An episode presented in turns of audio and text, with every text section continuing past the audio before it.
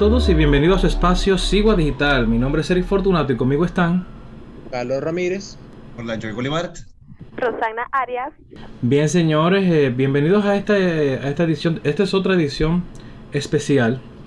En el día de hoy tenemos a un invitado que podemos considerar como ya de la, de la casa. Eh, si ustedes se recordarán, tenemos un episodio que si usted no lo ha escuchado, le invitamos a que lo escuche donde trabajamos un poquito de la geopolítica del Medio Oriente y trabajamos el tema de eh, eh, el atentado, el asesinato, como usted lo quiera llamar, el tema aquel con el general Soleimani. Así que si usted no sabe de lo que estamos hablando, vaya y busque eh, ese episodio donde ahí pues tuvimos un, tremendo, tremendo momento con nuestro querido invitado Orlando Joy. y ahora queremos hacer esta edición especial porque se ha movido demasiado el tema de eh, Afganistán y que el presidente renunció y toda esa partecita. Así que, eh, Carlos, ¿qué nos cuenta? Bueno, ustedes verán en la prensa internacional las imágenes realmente dramáticas de lo que está pasando en Afganistán y cómo el gobierno aparentemente en un día cayó. Eh, no es tan así, un proceso de, de, de varias semanas realmente.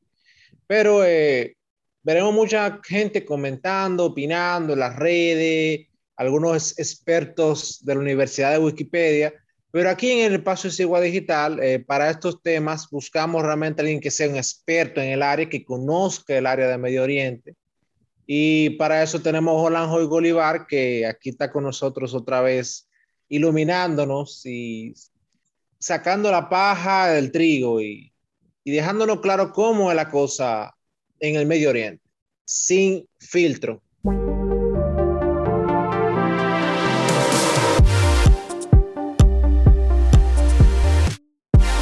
Bueno, sí, básicamente ya tú una situación dramática la que se haya vivido los ciudadanos allá. Eh, adelantar que los grandes perdedores de esto son los eh, civiles afganos eh, y el gran vencedor es Pakistán pero ya más adelante vamos a dar un poquito más de detalle al respecto. Sí, porque mucha gente dice que este lío comienza en una fecha o en otra. Eh, viendo la historia, se podría decir que esto comienza cuando el rey afgano es sacado del poder en 1973.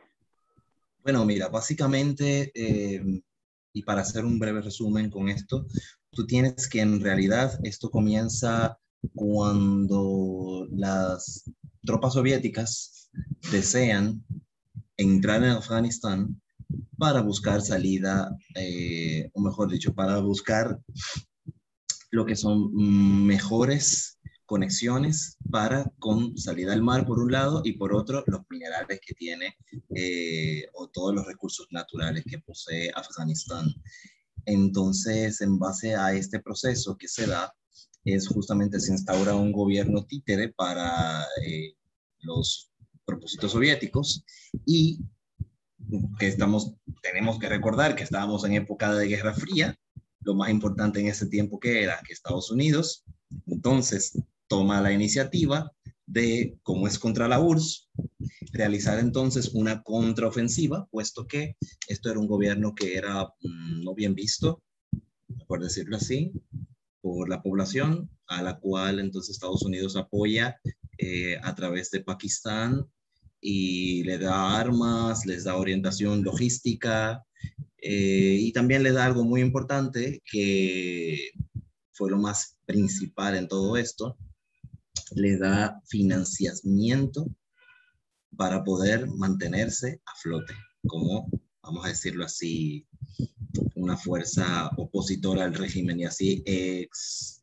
mm, mejor dicho, poder externar al mundo de que están haciendo una noble eh, proeza porque están ayudando a los pobres afganos que en aquel momento estaban siendo invadidos e impuestos por la terrible URSS y sin embargo ya entonces sabemos lo que ha sucedido de ahí adelante básicamente comienza a partir de esa fecha y luego se, se puede decir que se crean los mujahidines en ese momento. Em, importante mencionar de que los niños y mujeres de los mujahidines o de los afganos que estaban luchando en contra de lo que era la invasión soviética y su gobierno títere, realmente mandaron a sus mujeres hacia los países vecinos, específicamente más a Pakistán. Eh, porque Pakistán eh, posee dos mil y pico de frontera muy grande y una buena parte de el del norte de Pakistán es zona Pashtun, o mejor dicho, comparte, étnicamente hablando, eh, comparte raíces con Afganistán. Por lo tanto, fue mucho más fácil para los afganos enviar a sus hijos a otro país musulmán, en primero, y segundo, un país en el cual en esa zona la mayoría son primos nuestros, por decirlo así. Ahí entonces es que estos niños que están allá se ven adoctrinados, puesto que si tú te encuentras en una situación de refugiado y que las carpas de refugiado no son las más hermosas posibles, pero viene un clérigo y te dice a ti, yo le voy a dar cobijo, le voy a dar alimentación, le voy a dar todo lo que necesita y educación también. O sea, que no van a perder el tiempo sus hijos, mientras tanto nuestros primos están luchando en el norte. Pues entonces ahí, ¿qué resulta? Resulta en que se desarrollan los talibanes y el conflicto actual, en verdad, comienza después, de la, eh, después de la expulsión de los soviéticos, por el 79 por ahí, hasta el 93, que ya es la fecha en la cual los talibanes, hijos de los mujahidines, importante, no se olviden nunca de eso, hijos y descendientes de los mujahidines, toman el poder y entonces ya expulsaron hasta la parte norte a los que eran los mujahidines, hoy conocidos como la rebelión o la resistencia, y ahí es que vamos a decir que realmente 20 años después, de 1973 al 1993, es que todo este tipo de conflictos se da, pero más específicamente después de la expulsión soviética. Interesante. Ah, cabe señalar que el rey fue depuesto, fue por un sobrino o un primo que él tenía, que quería hacer una república en Afganistán y hacer reformas. Y este, este golpe de Estado eh, que se lo hacen entre familiares dentro de la monarquía que hay, ellos se, se hacen sin derramamiento de sangre, pero hay una cierta decomposición étnica en la, estructura de poder y eso luego incentiva a que se dé otro golpe de Estado que es, era básicamente de los comunistas de allá, y justamente en estos comunistas se da una situación muy interesante y es que habían dos grupos de comunistas, había unos que eran más moderados y otros un poco más radicales. Y en, este, en esta lucha de facciones en que entonces entra la Unión Soviética, eh, claro, la mejor excusa para entrar y como tú bien dices, tener una forma de apropiarse los recursos o establecer ya oficialmente como un Estado satélite soviético era esta, meterse y de que apoyar a los moderados. Luego eh, vemos estos grupos que algunos apoyados por Estados Unidos, otros apoyados más por, por Pakistán. Y es muy interesante el papel que tiene Pakistán aquí. Y me gustaría saber, esta situación que, que vemos en, en Afganistán, ¿qué, tan, ¿qué tanta importancia tiene el papel del gobierno de Pakistán o básicamente de la sociedad del norte de Pakistán? O sea, ¿Hay una implicación real del gobierno pakistaní en esto o, realmente ellos se pueden lavar la mano, por lo menos el gobierno? Bueno, realmente no se puede decir que hay una implicación, mm, por lo menos no directa, del gobierno pakistaní. Pero sí se puede mencionar que por razones ya comentadas, primero étnicas, segundas religiosas, porque la mayoría de los, de los afganos son sunitas al igual que la mayoría de los pakistaníes, porque no todos los pakistaníes son, sunitas, aunque es mayoritariamente sunita el país. Eh, la mayoría de los afganos son sunitas. Entonces, esto es lo que ha dado pie a que, como mencionaba anteriormente, y tú bien señalas, la interacción de ambas sociedades haya sido fluida. Es como decir de que los mexicanos de Texas y los mexicanos mm, de mm, Sonora, que hace frontera casi, por decirlo así, se unan y empiecen entonces a pasar para allá. Pasa un problema en la Sonora o pasa un problema en todo el norte de México y entonces ahí ellos se desplacen hacia Texas, hacen su lucha y así sucesivamente. Básicamente es esa la interacción que hay. Pero el gobierno pakistaní ya luego a través de su departamento de inteligencia, el ISIS, sí, eh, ISIS, ISIS, no ISIS, ISIS, Intelligence Service, uh, no me acuerdo la otra cosa. El ISI. Ah, algo así, exacto, ISI. Pero ISIS también se le dice Murdu. Entonces, básicamente, tú tienes que esta organización mm, entrenó adoctrinó y financió, y o financia, no sé, habría que verificar esos datos, eh, la organización talibán en sus inicios. Ya luego, la interacción actual, y que es por lo cual habíamos mencionado al principio de que Pakistán es el gran vencedor de todo esto, es porque a la llegada de los talibanes, compartir, debido a que ya sabemos quiénes los entrenaron y quiénes los adoctrinaron, compartir en buena medida eh, ideas religiosas idénticas, pues eso permite eliminar ciertas ayudas a India. Miren el plano geopolítico cómo va, ¿eh? Porque el gobierno de Ashraf Ghani era más pro-India que pro-Pakistán. Siempre tenía un problema, siempre tenía una situación, pero básicamente no sucede lo mismo con eh, los talibanes. El talibán claramente no va a seguir ayudando a India, porque primero India no le daba una ayuda, aparte de que India también estaba, ¿cómo se llama esto? Mm, limitada por eh, sus interacciones con Estados Unidos y con Israel, entonces por ahí es que entra más la, en la actualidad, es más ese factor geopolítico que pesa y religioso que lo que pesó al principio. Tú mencionas algunos elementos, algunas palabras, Orlando, y que quiero eh, rescatar para poder eh, hacerte la siguiente pregunta y plantearte algo. Y es que tú mencionabas eh, el hecho de que son de, de mayoría suní, mencionas Pakistán, mencionas también eh, cómo, se, eh, cómo se entrenan. Eh, y tengo entendido que la palabra afgano, el origen es, de la, es persa para decir pastún, y tú mencionabas la región también pastún. Y menciono todo esto porque, ok, por un lado, se ha dicho que los talibanes son musulmanes que se radicalizaron en Pakistán recibiendo financiamiento saudí y no sé qué.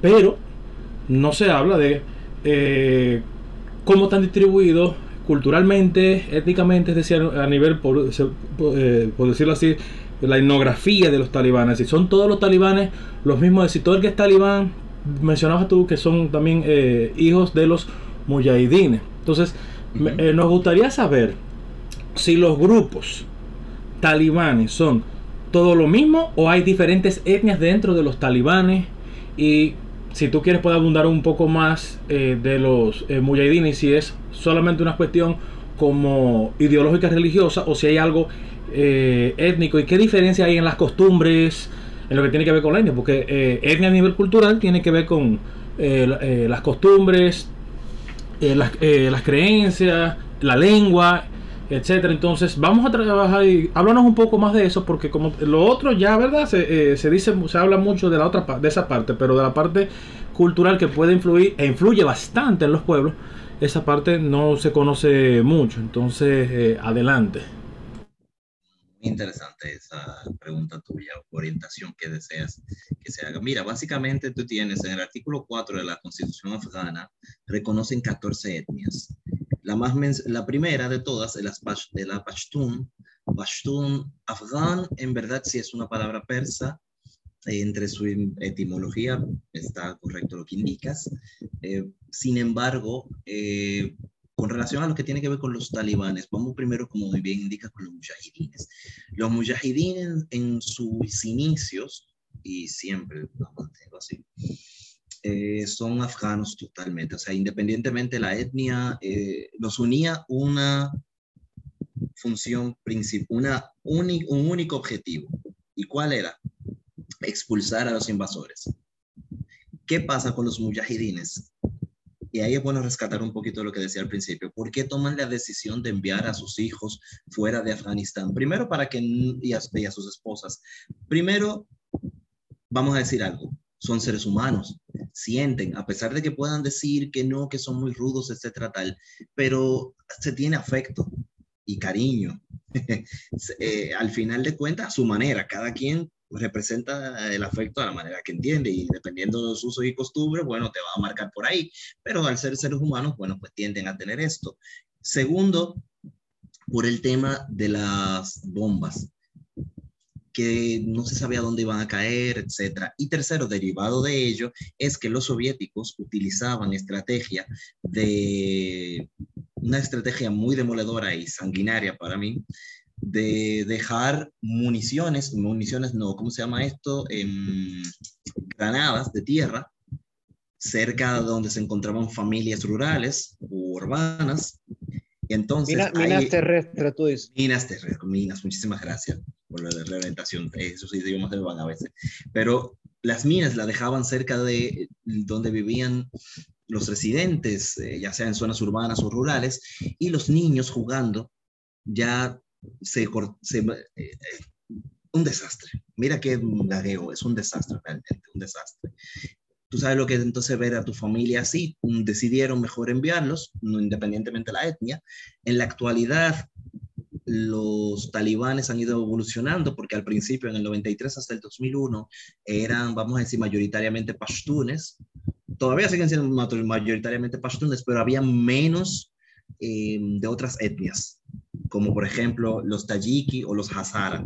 Los hazara, que por cierto, Israel es hazaro, también son primos de los afganos, en realidad. La mayoría de la población israelí son primos de los afganos, para que vean coincidencias de la vida ¿eh? y cuestiones que uno no se explica muchas veces. Pero eh, la etnia hazara es esa etnia que es chiita y básicamente ahora, ahora, ahora con los talibanes se han unido bastante. Y ustedes dirán el por qué. Primero hablan diferentes tipos de idiomas, porque tú tienes los uzbecos, los turcomanos, los balochis. Pakistán también tiene balochis, ¿eh? Y, y, ¿cómo se llama? Irán también tiene balochis. Nuristani, Aymaqi, árabe, poquito, pero etnia árabe, de esos árabes que emigraron desde Emiratos Árabes Unidos y demás, y llegaron entonces a Pakistán y llegaron a Afganistán y se quedaron allá. Sin embargo, ya hablan pashto y todo, pero bueno, y un pashto un poco mezclado. Entonces, esas mezclas étnicas o distribución étnica es la que actualmente compone a los, a los, a los talibanes y por ende, entonces, podemos decirlo así, que sus implicaciones son, vamos a decir así, difícil que no se mezclen porque ya ha sido tanto, tanto el desarrollo que han tenido como cultura y como una sola nación, que por lo tanto han podido desarrollarse como un solo cuerpo. A diferencia de, como vuelvo y menciono, no me quiero meter mucho en ese tema porque si son minorías, si no lo son, si son maltratados, bueno, al final para el tema de entender Afganistán, y lo que está pasando eh, al, ser la mayoría pashtun y, o sunita, entonces no hay ningún tipo de inconveniente con ellos, porque los hazaras de todas formas tendrían, qué sé yo, un trato diferenciador. Ojo, importante decirlo, em, comparten la lengua común que es el pashtun, pero déjeme decirle que hay 400 subtribus. Eso es importante, no se menciona. Se menciona mucho las etnias, pero dentro de esas etnias hay 400 subtribus aproximadamente. Y de esas subtribus, todas poseen un código estándar. Ya va cambiando dependiendo de la zona. Aquí, por ejemplo, si toman el café con azúcar, allí lo toman, qué sé yo, por decirte algo, allá lo toman con jengibre en vez de azúcar o miel, ¿me entienden? Pero al final de cuentas, tiene unas normativas estándares. No sé si orienta bastante esto o si hace falta algo. Sí.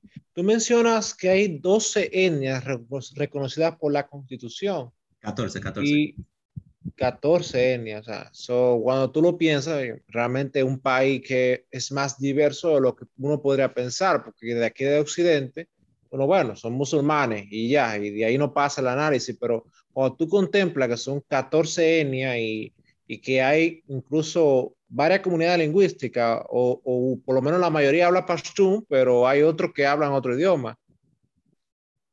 Sí, claro, algunos, que hablarán persa, me imagino, por la, por la frontera y eso. Sí, por supuesto, por supuesto que sí, eso pasa bastante.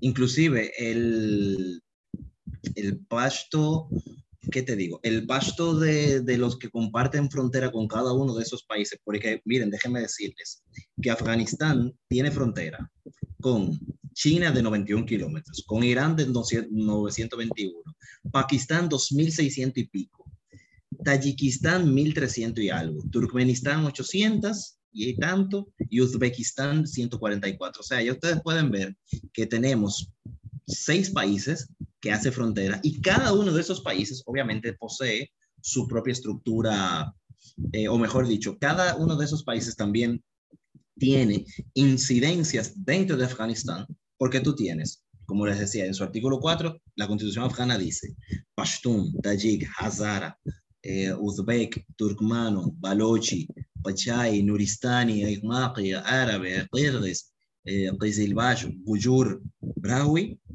y hay otras tribus ahí, pero básicamente esas son las más importantes. Entonces, cada uno de esos tú tienes, los uzbecos, obviamente, Uzbekistán, eh, Turkman, Turkmenistán, aunque tiene una pequeña diferencia. Balochi, bueno, hace frontera con, ¿cómo se llama este? Hace frontera con Irán, básicamente, la, la parte más balochi de ellos. Y así sucesivamente. Cada uno tiene su lenguaje, es correcto esa parte. Pero al final de cuentas, todos se se congregan con el, con el pasto. Y hay, y hay una, una acotación que importante hacer. Yo leía que en el caso de los uzbecos tuvieron una participación importante eh, luego de que la retirada soviética, o sea, se quedaron algunos grupos fuertemente armados uzbecos apoyando el gobierno comunista, por eso que duró varios años más.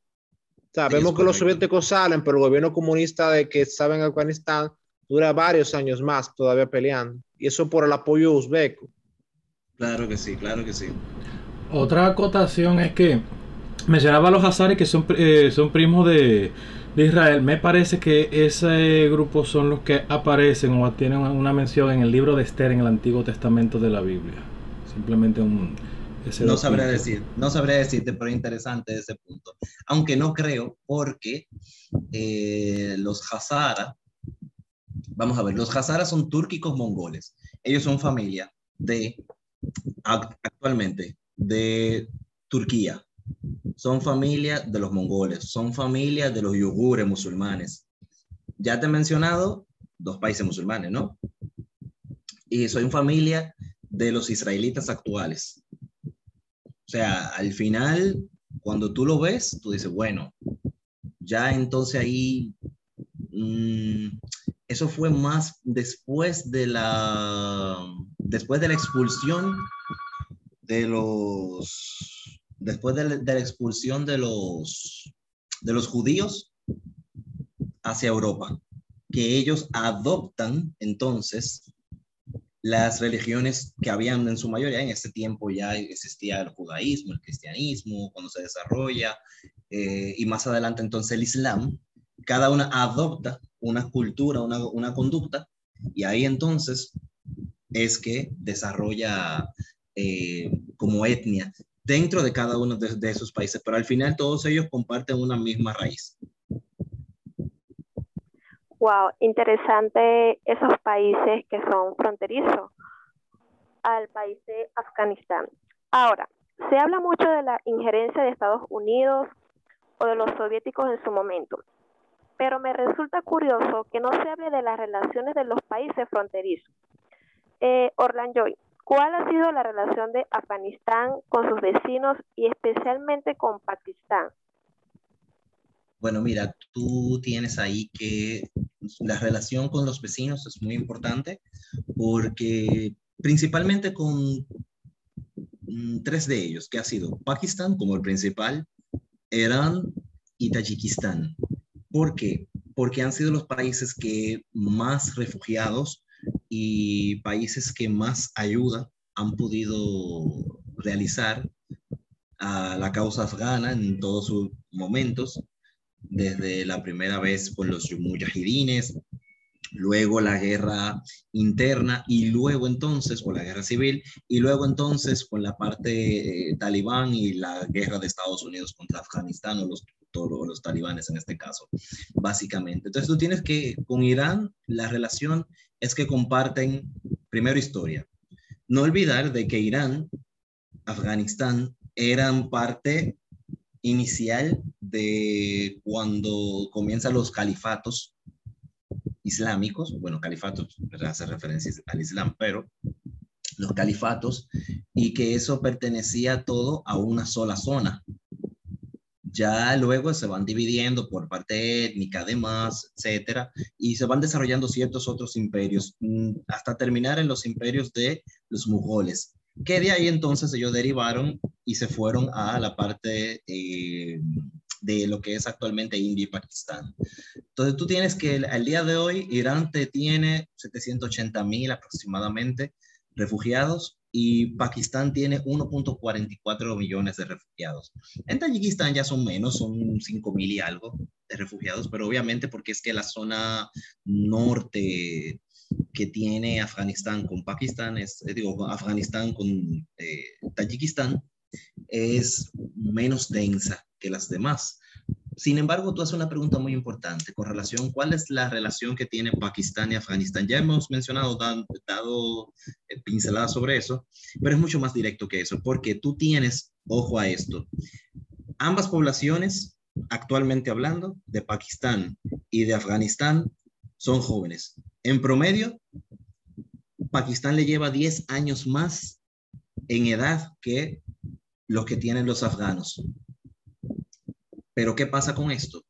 Que tú tienes 1.4 millones de refugiados. Sin embargo, los pashtunes, o mejor dicho, los peshawaríes, porque están en la provincia de Peshawar, o Peshawar, Peshawar, uno puede decir, pertenece a Pakistán, es una de las cinco provincias que tiene Pakistán. Y estos peshawaríes son primos hermanos de los afganos.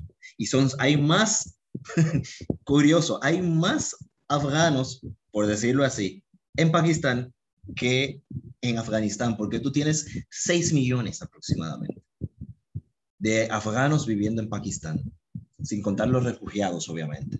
Quizá contando llega a los 7, 7, 8, más o menos. Entonces tú tienes que ellos comparten, mira, comparten frontera, comparten intereses religiosos, ya ahora el primer ministro pakistaní, Imran Khan, ha externado sus felicitaciones y, deseos de cooperación con el, con el gobierno, vamos a decir así, de coalición que quieren hacer los talibanes, pero eso ya es en aras de buscar otro tipo de beneficio en común con quién, con China, porque como les decía, acuérdense que estos dos países tienen una importancia increíble para China por su nueva ruta de la seda. Ahí ellos van a tener un tren, o mejor dicho, un camino correcto, un camino directo que comienza desde China, se llama la ciudad, si no me equivoco, en, China, y cruza la frontera que tiene con Afganistán, pasa por el mismo, llega a Pakistán y llega al puerto de Gwadar en Pakistán, que es entonces su salida al mar para China. Fíjate lo que es una importancia de un tercero, cómo tiene importancia interna y luego para tu vecino. Con eso me refiero. El tercero es China, interna es para Pakistán y el vecino, el interno es Afganistán y, el, y entonces el vecino es Pakistán. Pues sí, eh, es bastante curioso lo que estás comentando y bueno, eh, tanto Pakistán como Afganistán ellos han tenido problemas crónicos de unidad interna, ¿no? Y aunque tú lo comentabas que siendo familia, digámoslo así, ellos, ambos países arrastran una, una historia muy violenta, ¿no? ¿Qué opinas tú sobre eso? Bueno, sí, realmente ambos países, mayormente eh, Afganistán, siempre se ha visto por su propia situación geográfica, se ha visto involucrado en, casi todos los conflictos y a la vez ha sido una bendición porque esa misma posición geográfica le ha permitido evadir, o mejor dicho, cansar al enemigo. Pero Pakistán sí se ha visto también ha tenido varias situaciones, principalmente cuando la época de la del, de su liberación, 1947, con relación a la India y luego episodios de ciertas situaciones que tienen que ver con Kashmir, pero ya eso es eh, parte de otro tema. Con la parte que nos corresponde de Afganistán es básicamente que podría verse como que se, se, tuviera desde el lado pakistaní, porque ha existido y existe todavía algún tipo de sentimiento por liberación, obviamente acarreado siempre por los intereses eh, geopolíticos de las potencias, y no tanto de las potencias, sino también quizás de sus enemigos más cercanos, en este caso India e Israel, que tiene muy buenos lazos en contra de Pakistán. Ya Pakistán aquí tiene un respiro, muchos lo verían como que la situación de los talibán allá fuese una, una situación delicada porque podría pensarse que generaría algún tipo de ideas de secesión en Pakistán en la zona fronteriza con Peshawar. Sin embargo, sería en verdad todo lo contrario, todo lo contrario. Cuando viene a ver, quién sabe, hasta el mismo le, le, convendría hacer algún tipo de mancomunidad económica y permitir que los afganos vengan y vayan y así, tú sabes. Cuando viene a ver, nadie sabe.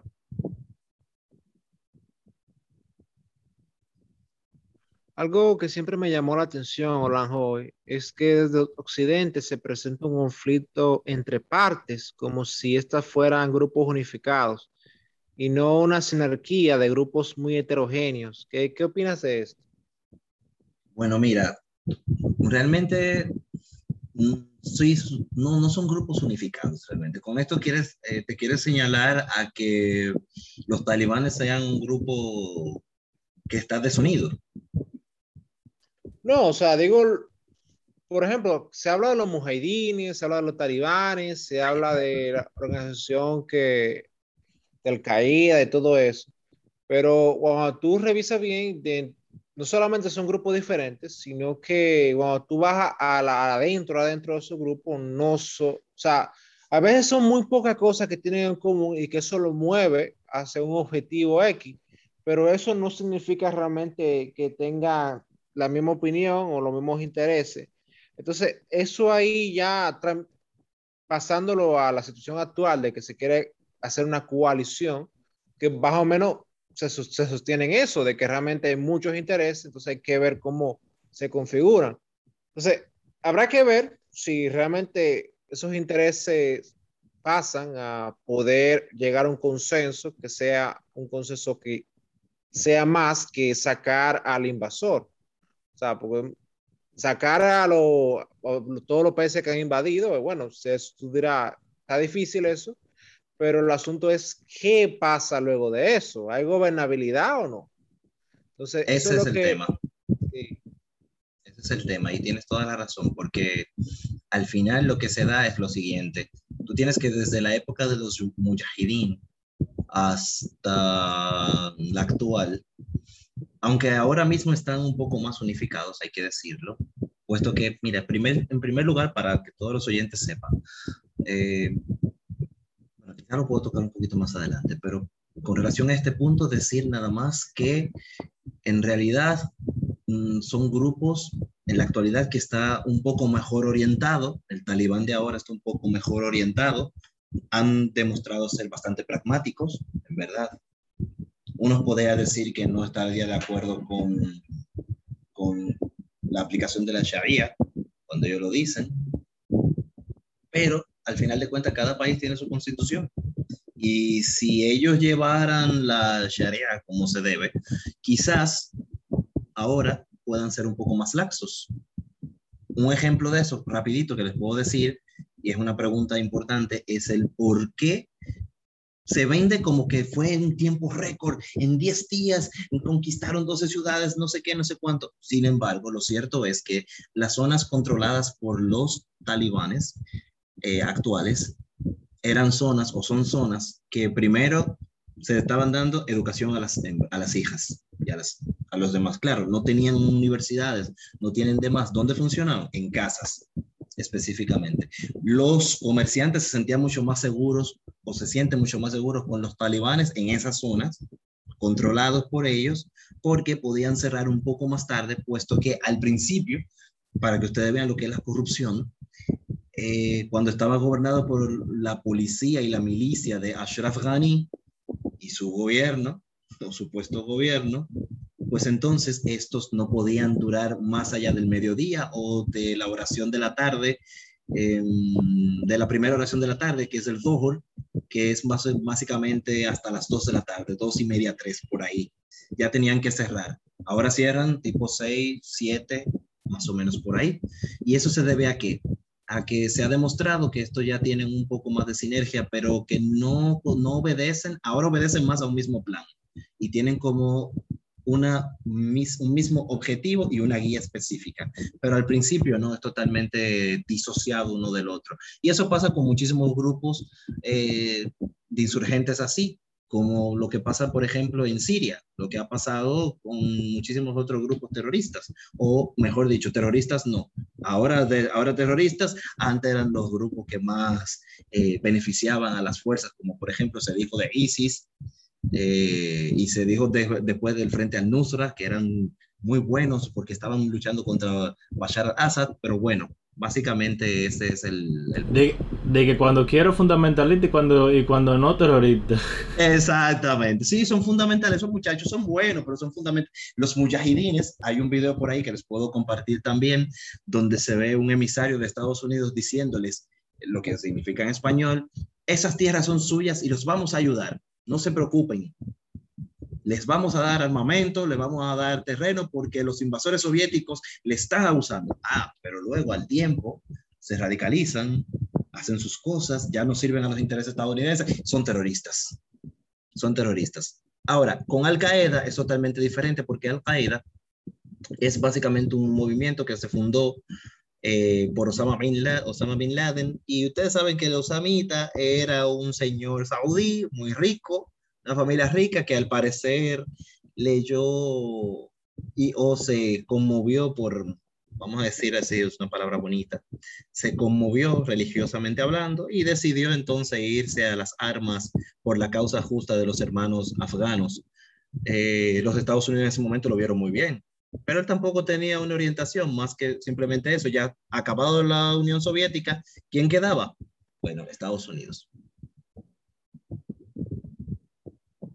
Y hay lo que, como bien tú mencionas, eh, existe básicamente una diferencia entre los mujahideen y el talibán, eh, principalmente porque estos últimos, los talibanes, eh, ellos básicamente es un grupo que es afgano, pero parte se cría en, en lo que es Pakistán o el norte de Pakistán específicamente.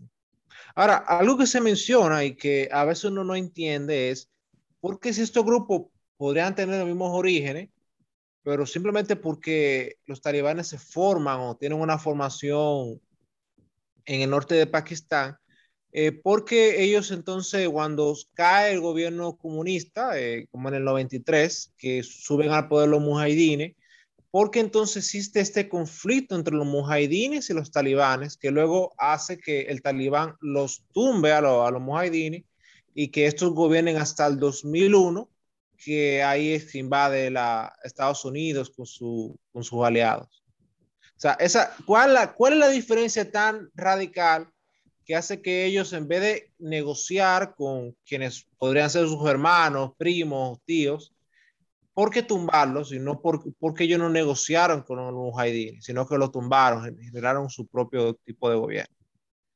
Bueno, lo que sucede aquí con los mujahideen es lo siguiente. Primero que nada, recordar que los mujahideen son los padres, los abuelos de estos niños que mandaron para las diferentes fronteras, específicamente en este caso, principalmente Pakistán. Eh, y que luchan en grupos disociados, pero con el mismo objetivo de sacar a la Unión Soviética del territorio afgano al darse esta situación y no tener una unificación, al no tener una logística unida, al no tener una figura o figuras compartidas de poder, entonces dentro de los mismos mujahidines se dan las luchas por el poder. Comienza con ese punto. Luego entonces llegan los talibanes que, muy importante mencionarlo, cuando entran en Afganistán y van ganando, ojo, porque fueron ganando, al igual que pasó ahora, sucedió, o no tan al igual, pero sucedió que la misma población estaba ya harta, hastiada, eh, totalmente cansada de la situación, por decir tres palabras que quizás signifiquen lo mismo, pero que todavía no expresan el sentir que estas civiles pudieron presenciar, vieron en los talibanes una esperanza, fueron con un discurso algo parecido para terminar con la guerra, terminar con todo eso. Entonces, ¿qué pasa? Cuando van entrando a Afganistán, su pasto es un pasto urdunizado. Les recuerdo o menciono que el idioma estándar o lengua franca hablado en todo Pakistán es el urdu, que es inteligible, por no decir la misma, por no decir la misma lengua, con el hindi, puesto que el urdu tiene más palabras de origen persa y de origen árabe. Al hindi tiene origen sánscrito, pero eso es una conversación aparte. Entonces, dicho esto, cuando ellos llegan con su pashto urdunizado y este tipo de promesas, la población ayuda, permite entonces que el avance talibán sea rápido. Y las diferencias, primero de edad, porque estamos diciendo que, así mismo como ahora, una diferencia de 20 años, casi. Y ha sido una diferencia en el cual ya los mujahidines pierden, por decirlo así, el contacto pierden como el, el, contacto, no, pierden el tacto de cómo administrar y cómo mantenerse unidos y ahí se forman más problemas, puesto que tú no tienes una orientación X, tú no sabes para dónde vas, qué va a suceder, lo que nosotros sabemos que es la nada, la guerra, la, la confrontación. Y justamente eso es lo que pasa con los mujahidines, inclusive tanto al día de hoy que el hijo, Ahmad Masud, de Ahmad Shah Massoud, un mujahidin o uno de los líderes mujahidines luego de que se reorganizaran en el norte, específicamente en la zona de eh, Panjshir, que está más o menos a ciento, dependiendo, en vehículos 120, 216 a 116 kilómetros, y si tú te fueras a pie, fuera 125 kilómetros de Kabul. Miren qué cerca está, ¿eh? no está tan lejos tampoco. Pero hasta el sol de hoy, ese hijo, igual que en esa época, fueron relegados entonces los mujahidines. Y ya esa es una zona que, si bien es cierto, es importante, pero también ya como cuando tú controlas el 75, el 80% del, del país, esas zonas caen por default. Entonces ahí es que viene la, la diferencia de que los talibanes sí tienen una orientación, sí tienen una base más sólida, saben a dónde que van, tienen figuras claves. Su principal fundamento, hay periodistas que uno escucha diciendo que no existe una figura X que pueda decir que es el líder talibán, tal cosa. Lo que pasa que pierden de vista que la conformación islámica de gobierno no es tú tener una persona única en sí, sino tú tener un conjunto de personas, mayormente adultos que formen el consejo de gobierno. Y a esos... Un gobierno colegiado, tú dices. Básicamente. Entonces, ese es el problema. Tú vas a tener que atacar a diferentes personas. No es como Al-Qaeda, que el principal era Osama Bin Laden, luego pasó a su hijo, luego pasó a otro, o así sucesivamente. No, es totalmente diferente. Por eso los talibanes han tenido tanto éxito, en realidad, más que los otros grupos insurgentes. Entonces, para que entiendan los oyentes, la diferencia entre los mujahidines y los talibán no solamente una ruptura generacional, sino que los talibanes eran un grupo más consolidado y con un objetivo un poco más claro. Quizás esto por su interacción con una sociedad un poco más organizada que Pakistán. Entonces, para que tengan más o menos una idea. Correcto. Sí, wow, o sea, es, aclarando que estoy aprendiendo de lo que han estado compartiendo sobre este tema, espero que los oyentes también estén entendiendo. Y bueno, eh, con respecto a los talibanes, ellos ya están, saben dónde llegar, están bien orientados, se preparan. No, ahora mi pregunta, ¿cuál ha sido el papel de la India e Irán?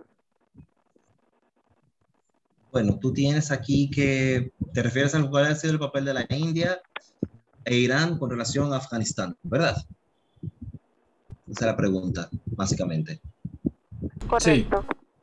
Bueno, mira, comenzando por, por Irán, tú tienes que mm, ahora mismo el papel va a ser geopolítico, cordial. ¿Y cuál ha sido su papel durante todo este tiempo? Dar asistencia principalmente a los, a los Hazara, puesto que comparten que son chiitas, y básicamente ellos con este tipo de relación es que han ido desarrollando sus ayudas, pero ha sido muy leve realmente, porque Irán es un país que entre sí ha tenido muchísimas situaciones, es un país que por su beligerencia contra Estados Unidos no ha tenido la, la dicha de gozar de mayor crecimiento económico y por lo tanto no ha sido, vamos a decir así, factor tan importante más allá de los refugiados que le hemos dicho. Puede que haya dos o tres factores que, o dos o tres situaciones específicas que se podrían decir, pero no es que Irán tenga un papel tan preponderante eh, con ellos, puesto que la, la minoría, por decirlo así, chiita en, en Afganistán no es representativa eh, ni siquiera para generar un conflicto y dividir a, Afganistán. Ahora bien, India sí, India sí tenía eh, planes y tenía desarrollo de inversiones en conjunto con el gobierno de Ashraf Ghani. Eh, se nutría de muchísimos espías afganos para luchar contra Pakistán. utilizaba buena parte de la, de la vamos a decir, situación geográfica afgana para poder llevar algún tipo de monitoreo con relación a las cuestiones de Pakistán. Entonces ahí sí básicamente podemos decir que Afganistán le servía como una, plataforma en la cual podía por la puerta de atrás atacar a Pakistán. Y, pero más allá realmente tampoco se puede decir que tuvo muchísimo, eh, muchísimo desarrollo, porque con una situación inestable de esa forma, la inversión se dificulta bastante.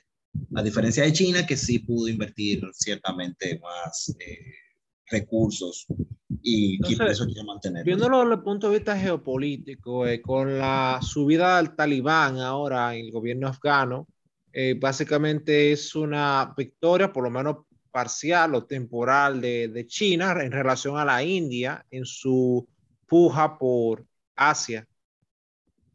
Sí, es correcto, es correcto. más bien es una victoria para Pakistán, más que la China. La China contenta, ¿por qué? Porque si tienen dos gobiernos que se lleven, como el Pakistán, vamos a decirlo así, los talibanes son hijos de los afganos, pero también son primos de los pakistaníes. Comparten muchísimas cosas en común. Entonces, eso beneficia a Pakistán. ¿Por qué? Porque ya la puerta trasera, la cual le estaban tocando siempre, y molestando y haciendo hoyos, ya ahora la tapan. Y entonces China se beneficia porque ahora puede dedicarse en lleno. Claro, todavía hay que esperar. Es bueno que, es bueno que lo sepan. Todo esto son suposiciones, todo esto son eh, diferentes escenarios, porque todavía hay que esperar que los talibanes se asienten y que la resistencia, como se le está llamando, del hijo de Masud y la resistencia, como se le está llamando, del hijo de Masud, pues entonces les pueda generar eh, algún tipo de conflicto a, los talibanes, que no creo que pase, no creo que suceda, pero así es. Es más bien, vamos a decirlo así, se ve más beneficiado Hasta el mismo Irán se ve bien beneficiado porque de cierta forma Irán también ha apoyado, mm, pero no son fuentes muy fiables, pero Irán también apoyó a los talibanes en 2017 eh, para poder darle entrenamiento y armas. Pero no es tanto así, pero Irán se puede ver muy beneficiado porque va a tener a un vecino quizás más estable con el cual puede realizar inversiones. Entonces, ahí es que está el tema. Hay dos cosas que quisiera plantear y que pueden sonar como que media o media fea, como, pero cuando tú mencionabas, yo siento como una relación amor-odio eh, eh, con, esto, eh, con, con, Afganistán, con Pakistán, con los talibanes y, eso, y también con las, demás, los demás países que pueden estar incidiendo. Pero lo, que tú decías, por ejemplo, de que la gente en las comunidades se sentía como que resguardada con los talibanes para poder hacer todo su negocio y no sé qué y no sé cuánto. eso por un lado me,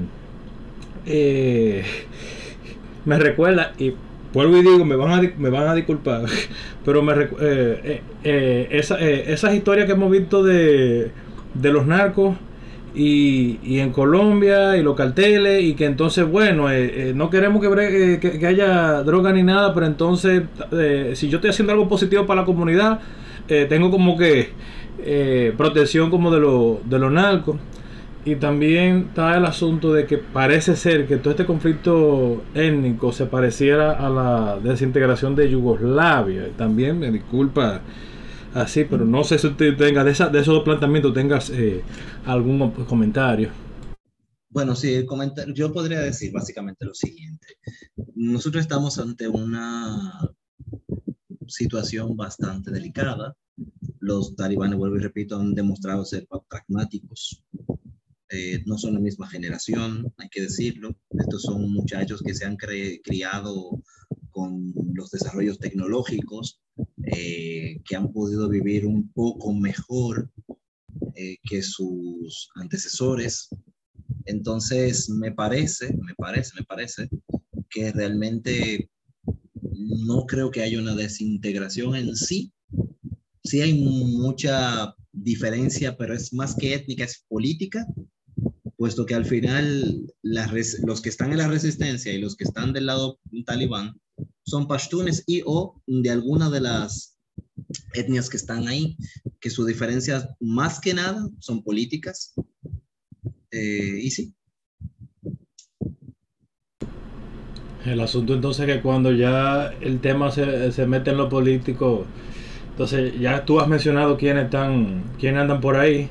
Y si entre la relación comercial con Pakistán eh, y que anda por ahí también eh, China, que se sentiría feliz, donde sea que haya, eh, que haya algo que a China le pueda interesar, también un tema que a Rusia le va a interesar y también un tema que a Estados Unidos le va a interesar. Y ahora mismo sabemos todo el problema de que hay a nivel económico y geopolítico de que no se quisiera que China eh, siga avanzando con su ruta de la Es decir, que si el problema tú lo ves como más político más que étnico, entonces ya ahí entran esos factores que estoy eh, mencionando, que lo pone más como más en jaque el asunto. Sí, solo mencionar en esta parte que por el momento saca a Estados Unidos de la ecuación y pon más o menos a Rusia. O el día de hoy Lavrov, el canciller ruso, indicó que ellos están dándole seguimiento a la resistencia, puesto que los talibanes no, no comprenden la totalidad de Afganistán. ¿Eso qué mensaje te deja?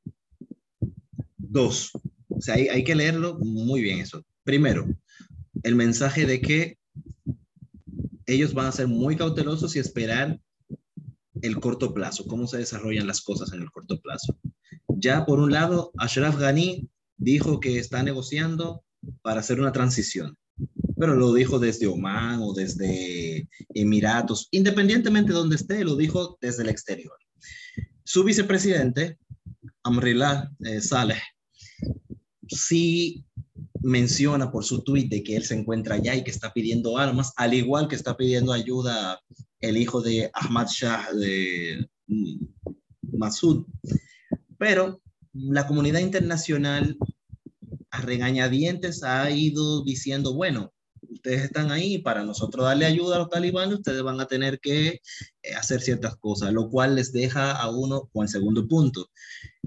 Ya el plano geopolítico está más o menos dado, puesto que la mayoría de países han de una forma u otra reconocido que los talibanes están allá, incluidos el mismo Estados Unidos de una cierta forma. Pero hay que tener cuidado con Estados Unidos y hay que tenerlo muy de cerca, puesto que estamos presenciando, no quiero hacer alusiones, pero recuérdense que la salida de Afganistán de la URSS fue el preludio de su, de su desaparición. Entonces, no sabemos si quizás, y Estados Unidos viene en decadencia realmente con unas situaciones internas bastante delicadas, tanto socio, sociales, políticas como económicas. O sea, eso hay que tenerlo muy delicado. En el, en el corto plazo, sí, a Estados Unidos le convendría hacerle el mismo juego que está haciendo China y que está haciendo eh, Rusia. Pero recuerden que está muy pegada en la memoria que quienes estaban allá haciendo daño a Afganistán son los mismos estadounidenses. Entonces, difícilmente, yo siempre he dicho algo, Medio Oriente. Medio Oriente se puede olvidar tu nombre, pero el daño que tú le hagas jamás, nunca, no te lo perdonan. Bueno. Y, y Estados Unidos sin cabeza o con problemas de senilidad. Eso sí es cierto, realmente, muy delicada la situación. Hay que darle seguimiento a eso. En el corto plazo, eso es básicamente lo que le convendría, eh, no solamente a ellos, sino también a nosotros, al mundo en general. Pero hay que ver, ya mediano plazo y largo, mm, cuidado, que también hasta China le puede hacer daño, ¿eh? Le puede hacer daño. Y, hoy mucho se habla de, de las invasiones. Estados Unidos entró ahí fue para sacar al talibán del poder, eh, porque estaba con, estaba con, con Al Qaeda y eso. Pero a mí me da que todas estas luchas internas eh, generar un cierto sentimiento de, de nacionalismo. Entonces, no sé qué tan seguras estén ahora mismo las inversiones, incluso de China, porque evidentemente habrá que ver si ellos van, qué política económica van a tomar. Porque si ellos deciden, bueno, lo que está aquí es de, lo, de los afganos, evidentemente van a tocar inversiones de China e inversiones incluso del mismo Pakistán. Entonces, habría que ver, o sea, no es tan seguro eh, qué marcha va a coger y si efectivamente ellos van a poder consolidar un gobierno. Porque nosotros vimos que el gobierno... Eh, afgano, que era un gobierno prácticamente nominal, porque el monopolio de la fuerza eh, prácticamente lo ejercían la fuerza de Estados Unidos, o sea, no era un gobierno real, o sea, ni siquiera podía ser, ni siquiera podía hacer fuerza o, demostración de dominio en el territorio, el, dominio lo, lo, ejercía otra autoridad que no eran internas. Entonces, por eso no extraña que justamente cuando salgan cuando salen esto, entonces ese gobierno caiga porque ese gobierno era meramente nominal. Ahora, mi pregunta es, y, esto ya entra en el terreno especulativo, o sea, ¿realmente veremos unos talibanes aliados económicamente a China? ¿O veremos unos talibanes cerrados hacia el exterior en términos económicos? Los políticos podrán tener sus relaciones, pero eh, en términos económicos, que ellos permitan eh, que haya ciertas inversiones de fuera, o sea, que no lo vean como ya una extensión de las invasiones, porque después eh, vengan ellos, entonces le, le ayuden a los uigures en China a rebelarse, entonces ya ahí tendría ya un problema mayor China. Sí, realmente sería difícil que existiese un tipo de encerramiento inversión, de inversiones en el grupo talibán. Lo necesitan, están claros de que necesitan inversiones económicas, principalmente están muy abiertos para hacer inversiones con Pakistán, eh, el cual le convendría bastante, a China. Fíjense que lo primero, días, días antes, ya China había dado su, su apoyo al grupo talibán, eso es asegurando sus inversiones. Eh, Rusia no tiene inversiones allá, pero bueno, entonces al final de cuentas hay que ver quiénes son los países Árabes Saudita, Emiratos Árabes, seguro que van a invertir allá. Porque como les decía anteriormente, hay una minoría árabe, pero son descendientes árabes al final de cuentas.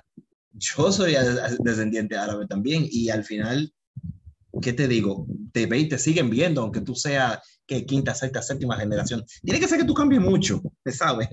Entonces, imagínense. Entonces, lo que podríamos ver incluso es una, un reenfoque más o menos guiado entonces por aliados en Arabia Saudita y Qatar y Emiratos Árabes Unidos. Bueno, pues, Qatar es otro de los grandes ganadores, porque recuérdate que las reuniones en noviembre pasado con, con el gobierno de Trump y demás, eh, ¿quién fue que lo tenía? Qatar fue que fue el huésped para las negociaciones de salida. ¿Mm? Entonces, ya Qatar de por sí ya está viendo cierto beneficio. ¿ah? Hay que decirlo. Yo diría que ojalá, aunque sea por iniciativa propia de los países que, por ejemplo, firmaron con eh, con Estados Unidos estando Trump, que ellos como que decidan a nivel económico, como que trabajar, como que bueno, vamos a, vamos a ver si aprovechamos este momento para, eh, no necesariamente una comunidad, pero, eh, o, una región, pan, pan, no sé qué, pero sí como que, ok, estábamos dando los pasos para ver cómo interactuamos más y que digan, por ejemplo, eh, ok, no necesitamos que en Estados Unidos tenga un pana ahí, sino que Vamos a seguir eh, trabajando. Le ponemos ciertas reglas de juego por si acaso a, la coalición talibana. Eh, pero vamos porque necesitamos, la región necesita inversión, así que eh, vamos a darle a esto. No, y el mundo necesita el litio, como mejor dicho, el, ¿cómo te dice? Los imperios necesitan el litio ahora mismo, que es la principal, es el principal mineral que se está buscando. Exacto, y para la revolución tecnológica es necesario. Exactamente, entonces ya ustedes saben, ¿eh? ojo con eso. Eh, una cosa que yo quería preguntarte, Lanjoy, y, y que yo creo que es la pregunta más importante ahora mismo y que va a definir en adelante lo que va a pasar en el terreno. Tú decías que ellos están tratando de hacer un gobierno de coalición. ¿Qué se discute actualmente en ese gobierno de coalición? O sea, ¿o qué, o qué cosa, qué elemento es que podría estar negociando ahora mismo eso? Y si esas negociaciones son fallidas, ¿veremos entonces el inicio de una guerra civil entre los mismos talibanes? No, el talibán es un movimiento que está muy unificado actualmente. Como te dije, ellos trabajan por el consejo. Ashura se dice en árabe. La Ashura es, imagínate que nosotros cuatro conformemos la Shura dominicana, por decirte algo. O sea, no hay una figura única. Quizá uno de nosotros puede sobresalir del grupo, pero al final de cuentas somos todos los que tomamos la decisión. Es, por eso se llama emirato. Es para poder, vamos a decirlo así, emular a un califato y así entonces en base a eso va a ser las reglas del juego Básicamente es eso. ¿Qué se está negociando con el gobierno de Ashraf Ghani? Quizás se está negociando con Ashraf Ghani, porque déjeme decir una cosa. Ashraf Ghani tenía una forma de gobernar. Su vicepresidente no necesariamente estaba de acuerdo con esa, manera, con esa manera. Y dentro del mismo gobierno de Afganistán o el gobierno nominal de Afganistán existían bastantes grupos divisores, pero que eran minoritarios realmente. La gente estaba cansada de la delincuencia, la gente estaba cansada de los, de lo, eh, ¿cómo se dice esto? De los abusos, de la corrupción, de un sinnúmero de cosas que estaban ocurriendo. Entonces, básicamente por ahí es que está el, el, punto. Y si no se diera, entre los talibanes no va a haber una situación. Han demostrado ser pragmáticos, están demostrando ser un grupo unificado. Fíjense cómo todos salen en una reunión.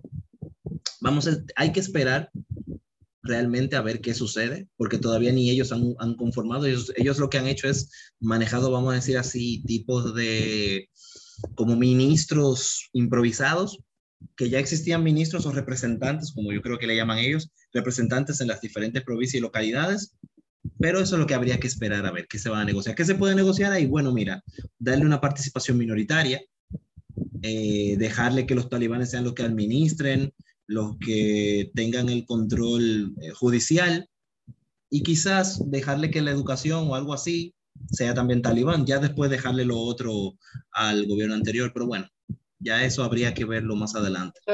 Entonces, básicamente el lenguaje llano eh, dominicano, eh, eh, esa coalición lo que está discutiendo es la repartidera.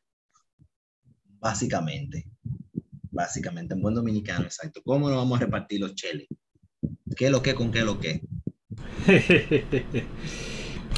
Miren, señores, esto que hemos conversado es tan importante que voy a rescatar algo que espero que se escuche, que escuchen eh, eh, nuestra audiencia de la primera edición.